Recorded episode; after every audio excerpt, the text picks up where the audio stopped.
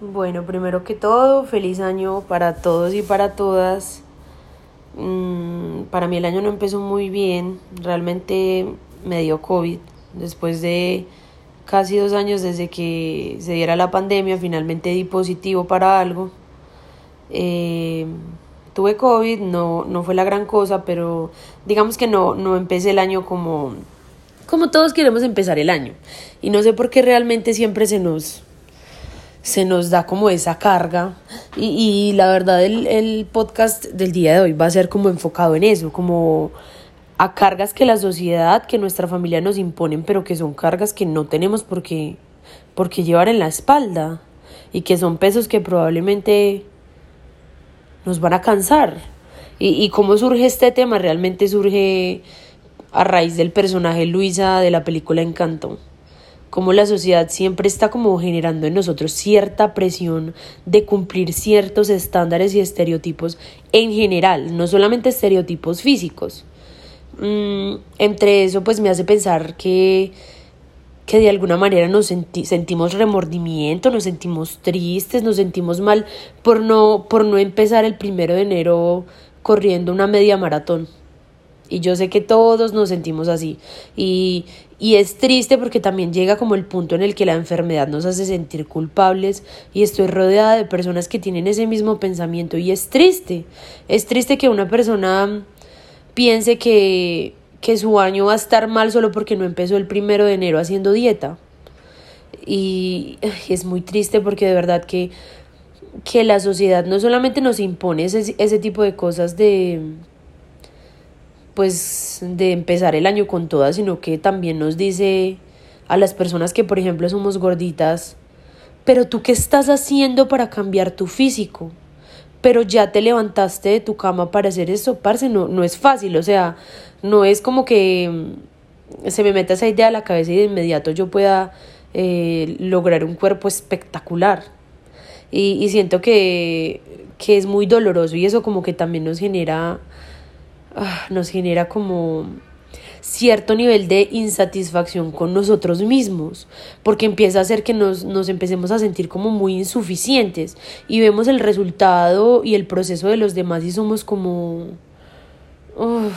¿por qué yo no? ¿Y por qué a mí me cuesta?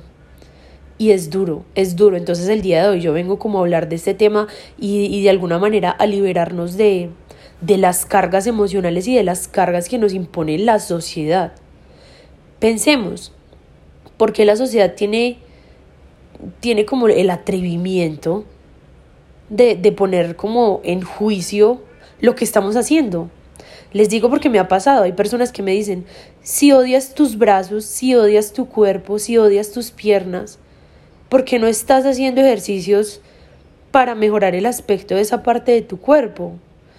Y, y, eso es lo doloroso y eso realmente es lo que, lo que lleva a las personas a, a tomar malas decisiones. Y por eso yo el día de hoy, 11 de enero, estoy acá para decirles que, que nosotros no tenemos por qué cargar con nada de nadie y que muchas veces eso solamente significa el reflejo de, de cómo se sienten esas personas y lo inútiles que se sienten esas personas en su diario vivir y, y, vamos a dejar de relacionar el sentirnos inútiles con el hecho de no cumplir 700 tareas en un día. Porque a veces, a veces nos castigamos pensando que no merecemos, no merecemos vivir una enfermedad, como lo es con el hecho del COVID.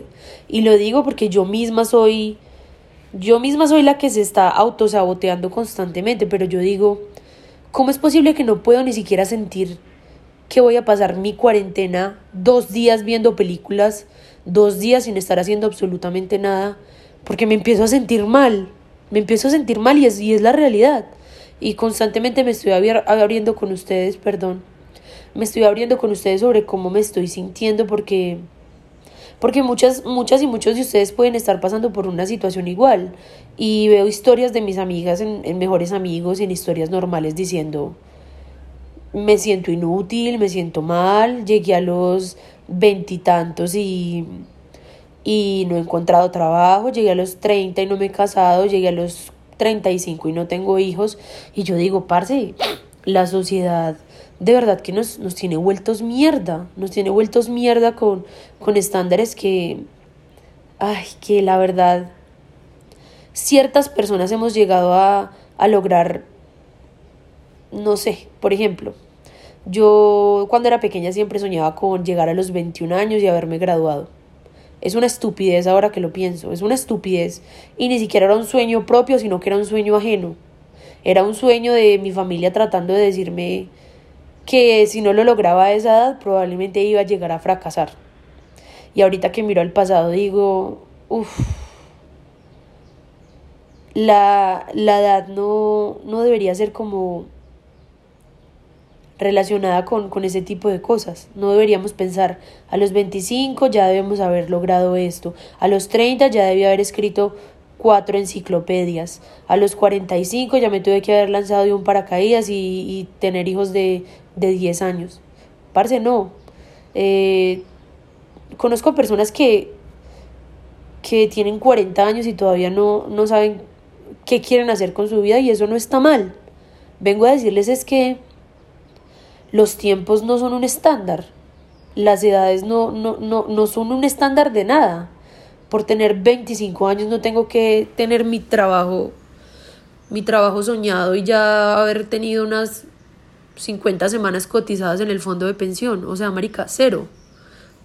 Y eso es lo que les tengo que decir. Y, y como Luisa de Encanto probablemente fue creado como un personaje para niños, no sabemos si tenía un trasfondo social o no, pero como ella explica que de verdad se le ha dado un peso tan grande, que es un peso emocional, que supera sus capacidades físicas y que se le imposibilita cargar ese peso emocional.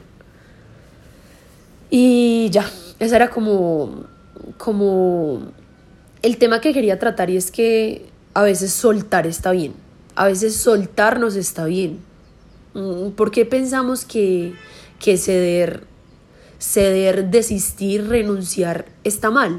Si hace poco eh, leía que, que a la mayoría de personas les costaba renunciar ante un proyecto que no les gustaba, que a la mayoría de personas les costaba decir que no a una oferta que, que no les llamaba la atención, que habían personas que se encontraban dos años en un trabajo de mierda al cual no eran capaces de renunciar y que realmente renunciar es un don Saber renunciar y saber cuándo dejar las cosas es un don. Eh, saber cuándo soltar también es un don.